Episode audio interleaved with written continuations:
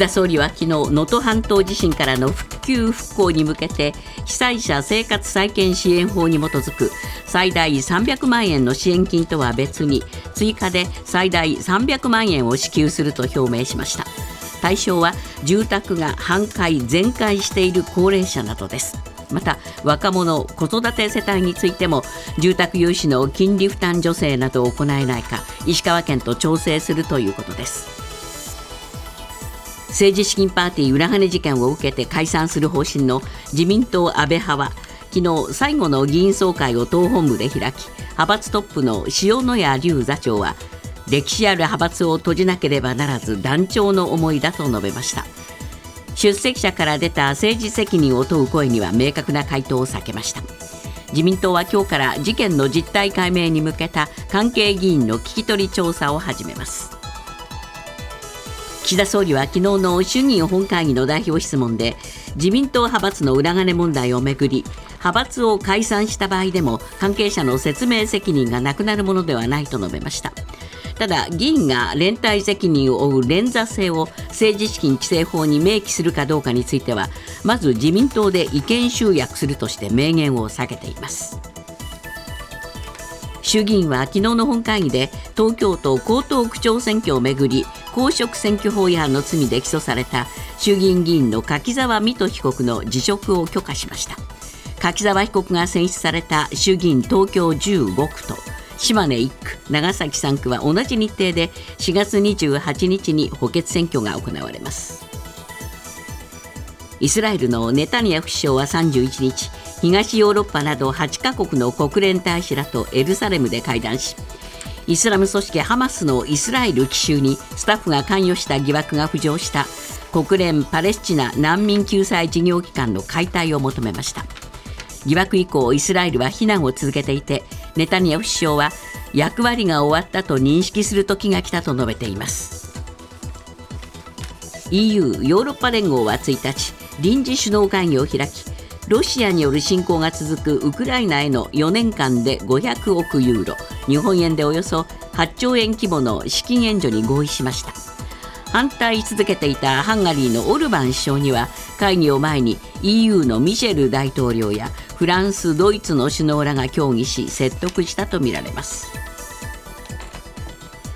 東京都は昨日新型コロナの最新の感染状況を発表しました。1月22日から28日の定点医療機関あたりの患者報告数は11.27人で前の週の8.33人から増加しました。特に10代以下と40代の感染が増えているということです。またインフルエンザや溶連菌感染性胃腸炎の患者も前の週から増加傾向となっています。今朝のニューヨーク株式市場ダウ平均は369ドル54セント高い3万8519ドル84セント。ナスダックは197.63ポイント上昇し1万5361.64ポイントで取引を終えました。一方為替ですがドル円は1ドル146円42銭。ユーロ円は1ユーロ159円17銭近辺で推移しています。続いてスポーツです。プロ野球は昨日沖縄県と宮崎県でオリックスと西武を除く10球団がキャンプインしました。阪神は昨シーズンのリーグ MVP と新人王を受賞した村上正輝投手が初日からブルペン入り。d n a の新人渡来隆輝は準備運動から先頭に立って練習を盛り上げました。フィギュアスケート四大陸選手権は昨日中国の上海で開幕。男子ショートプログラムは来月の世界選手権代表の鍵山優真が首位に立ちました。佐藤俊は自己記録を大幅に更新して2位。山本草太は4位でした。また女子ショートプログラムは世界選手権代表の千葉百音が自己ベストでトップに立っています。ニュースズームアップ。最大震度7を観測した能登半島地震の発生から1ヶ月が経ちましたが依然として1万4000人を超える人が避難所暮らしを強いられています。こうした中県や国が用意した二次避難施設の多くは利用されていない一方仮設住宅には入居入居希望者が殺到しており需要と供給のミスマッチが顕著になっています。ニュースズームアップ。能登半島地震から1ヶ月。本当に必要な支援とは？今日のコメンテーター伊藤洋一さんです、はい。えー、今日は、まあ、あ発生から1か月ということで、ね。えー、新聞各紙もいろいろ取り上げてるんですが、はい、さんそうした中でですね、はい、やっぱり地元の人たちが今苦しんでいる中で、はい、どういうその支援をしたらいいのかと。えー、考えさせられる問題がいろいろ出てきましたね。そうですね。えー、まああの地震日本大国でですね地震大国で今までいろいろな災害が起きているんですけれども、やっぱり能登というですね、えー、あのまあ半島の、うん、えー、しかも人口減少が進みつつある場所でのえー、地震ということで今までと違った様相がいくつか見えてきているんですね今までの地震とはね。で今日はミスマッチという言葉に注目してですね、うん、お話をしていきたいと思うんですけれども、えー、まず避難所のミスマッチということですよね。えーえー、一時避難所は、えー、昨日の時点で285箇所あるんですけどそもそも自主避難所はこのうちの半分を占めるということで、だから皆さんここ安全ですよって公民館とかね、学校とかそういうところを、まああの当局は言ってるんだけどもいやより家の近くがいいとかいやこっちのがいいとかいうことで。で何が起きるかというとですね公的避難所はあの 行政が把握しやすいのでそこにいろいろなものは届くんですね、だけど自主避難所はあのお住まいになっている方々が、まあ、家族とかですね、近所の人たちと自分で作っているものなのでやっぱり支援の手が伸びづらいということになりますよね。ね。えー、それとまあ車中泊もあるっていうことですからそうなんですよ。これは健康上の問題も非常にね気になりますね。よくないですよ、えー、しかもねあの寒い地域なので、えー、冬はあの、まあ、今はその車をね暖房つけてなきゃいけない、はい、そういうガソリンも使うということになりますし。ね。はい、まあ、そういう中で国やその県はですね、はい。えー、設備の整ったあ二次避難これを呼びかけたんだけれども、これがどうもミスマッチになっちゃったんですね。そうなんですよね、えー、とにかくね、確保しているのが1100箇所ということで、えー、3万人超の受け入れが可能となっているんですね。はい。だけども、だけども、そのうち、えー、76%の831施設は県外の施設となっているという。県外だっていうことですね。そういうことですよね。えー、だから富山県とか福井県とかね、他の27都道府県にある、えー、でここには2万人超があ受けられると。2万あ3万人ぐらいかなくれるけども、うん、2万人はも分は、まあ、うったく浮いちゃってるということですね、全く、まあ、空き家になっちゃってるということですよね。そういうことですよね、えー、ですからほとんど機能してないということになりますね。そうなんですよね。もったいない話なんですけれどもやはり遠すぎるんでしょうね。遠すぎるのと、うん、うん、やっぱり地元離れたくないっていうね、はい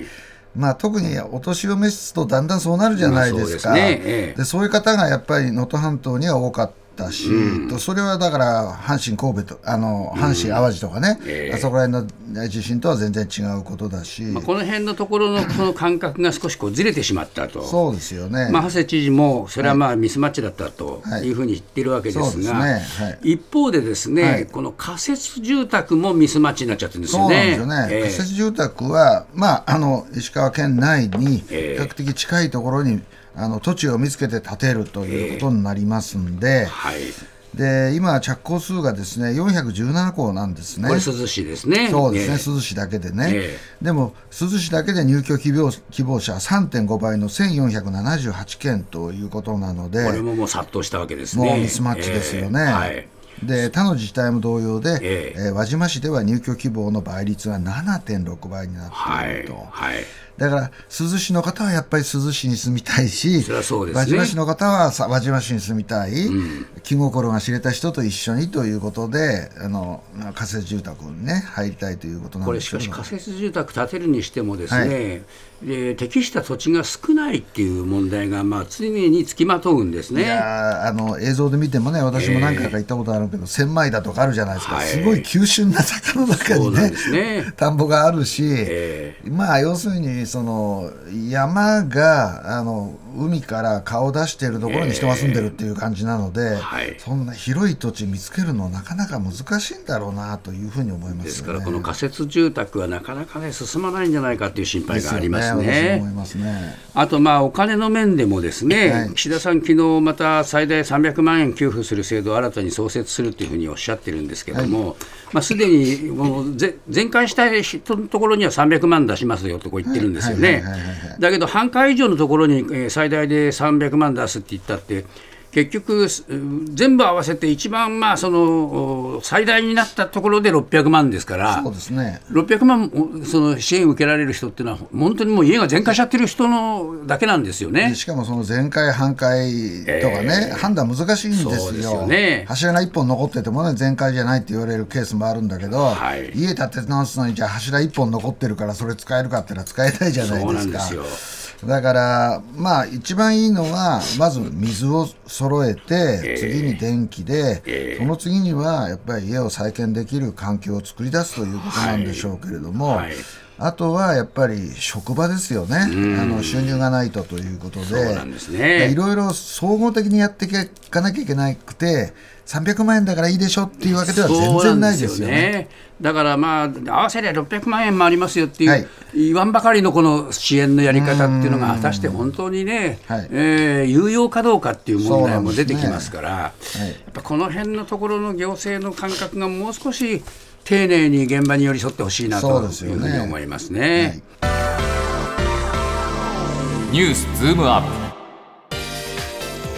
イスラエルのネタニヤフ首相は先月31日 UNRWA 国連パレスチナ難民救済事業機関のスタッフがイスラエル奇襲に関与した疑惑が浮上していることから組織の解体を求めました UNRWA をめぐっては日本を含む16カ国が資金の一時停止を決めていて活動が停止すればガザ地区への支援が途絶え人道危機が深刻化する恐れがあります。ニュースズームアップイスラエルの主張。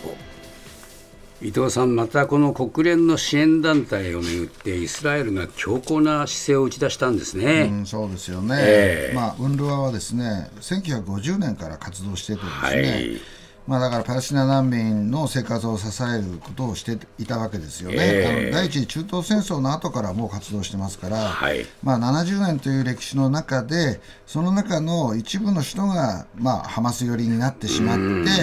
どうもそのハマスのね、ええ。イスラエルに対する攻撃に、えー関与したのではないかという疑惑があるという中で、ええ。あのえーネタニヤフがですねそれ見たことかと、あいつらがいるからあのあのパレスチナ問題は長続き、えーそのなんていうのかな、長引いてるんだという主張をまた繰り返してきたということですよね。これ結構乱暴な主張ですよね。うん、乱暴ですよね。ええ。はい。あのどうなんでしょうかね、実際にまあ12人職員が、あ関与したんじゃないかと、はいでもそのうち9人ぐらいはですね、えーもうあの辞めさせてると、はいはいはい。それから死んでる人間もいるわけですよね。そうなんですよね。だから、まあ、そういうその状況の中で、はい。これは確かに、まあ、あそのう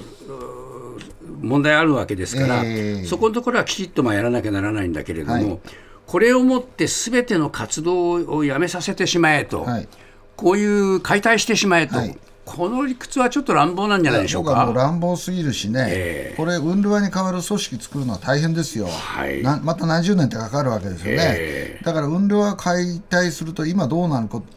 な、どういうことが起きるかというと、ですね、えガザの住民がなりわい、まあ、ええ。日本で最近、なりわいっていう単語を使うんで、それ使ってみると、ですね立ち行かなくなりますよね。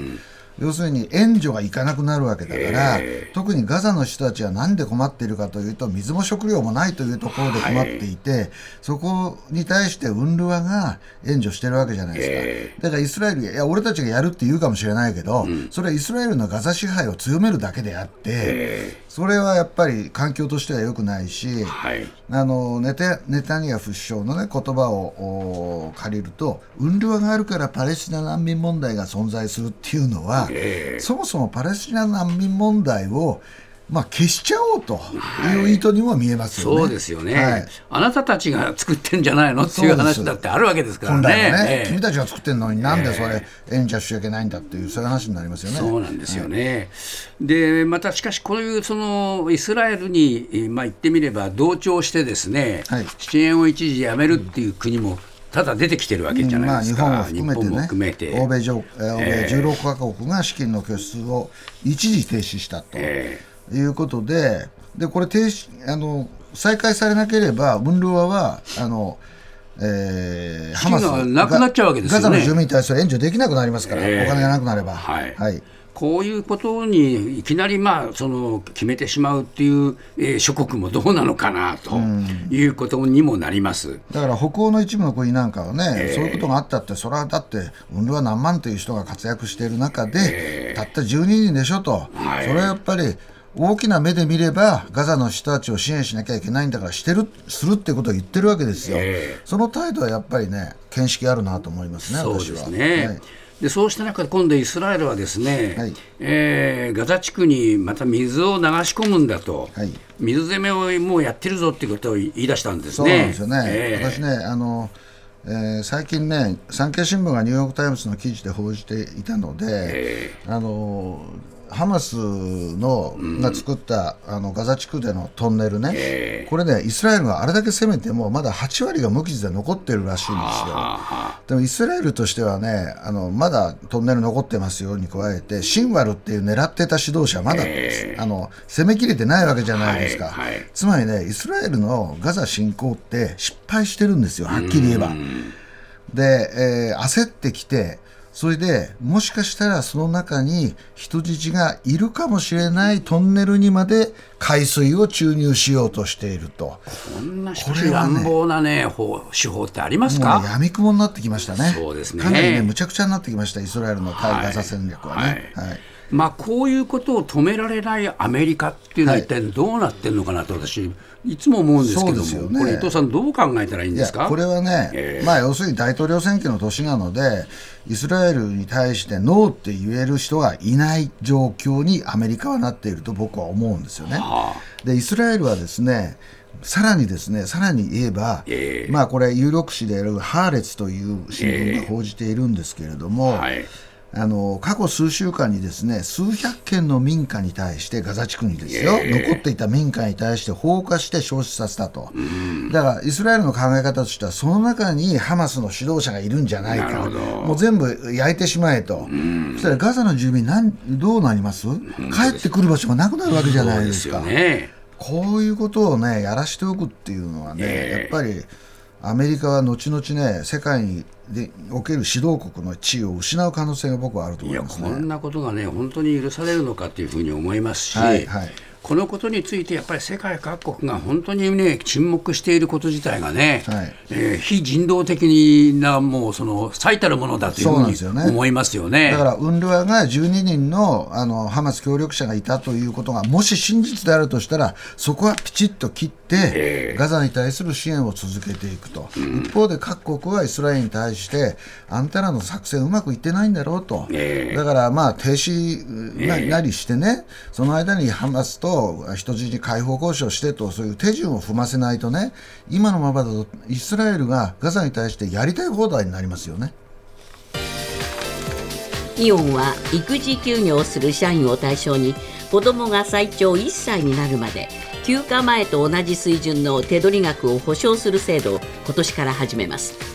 経済的な不安を和らげ男性の育休取得を後押しする狙いです。ニュースズームアップ。イオンの育休制度他社も続くのか。伊藤さん、これなかなか画期的な取り組みでだと思います私はねこれね。読んだ時にね、えやるじゃないかと、はい。それでね女性はね今でもねイオンでもそうなんですけど、ええ。育休っていうのは大体100%取るんです。はい、男が取らないんですよね。そうですね。男はなぜ取らないかっていうと俺が休んでいる100日とかいくらの間にね、あの出世に遅れるんじゃないかとか。まあいやそこなんですよ要するにね、えいやそうじゃないよというふうに説得できるかどうかイオンがね、ええ。男性の社員。はい、例えば夫婦でイオンで働いていて今でも夫婦で働いてるっていうケースなんかでね、で両方がこの期間中全部休んだらどうなるか、うん、で男はねなんて考えるかって。いや俺ちょっと出世に遅れるかもしれないなって考える、うん、それと取らない、はい、だからそういうのを払拭しながら男女平等でちゃんと取れますよっていうのを定着できるかどうかが私はポイントだと思うんですよね。そうですね。で、まあ収入も減っちゃうんじゃないかっていう心配はみんなしてますからね。これがね、これがすごいと思ったのは、えー、はい、10割やるよって言ってるんですよね。そうなんですよ。はいまあこういうことがしかし他にも広がっていくと思いますか伊藤さん。いや私はね広げるべきだと思いますよね。えー、それでね多分ね育休取らない一つの原因はまあ男性も女性もそうなんだけど、えー、今働いてる人たちのかなりの部分は時間外労働で時間外手当をもらっているのでローンが返せるとかね、えー、そういう人が多いじゃないですか。はい。で100%ってのは何かっていうと時間外なしの時の100%がもらえるやんですよ。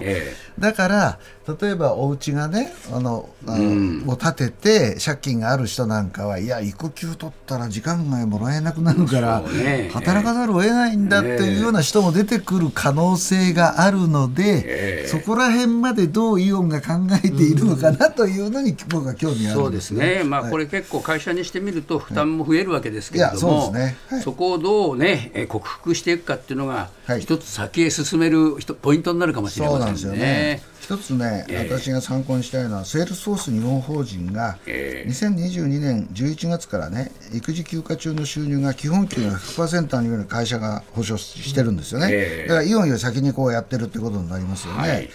で出生時の男性向け育休でも法定の3倍の,、えー、の最大12週間休めるということになっていて、それで何が起きたかというと男性の育育休休業取得率は2023年の6月期に91.4%になったと。はいはい。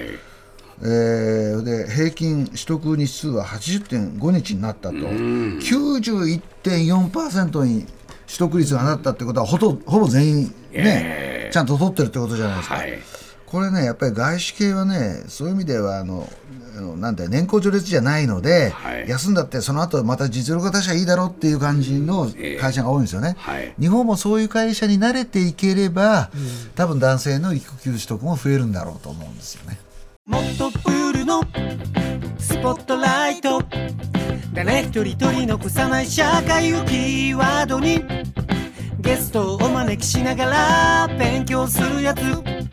みんなで考えてゆこう。スポットライト。毎週日曜夜11時配信スタート。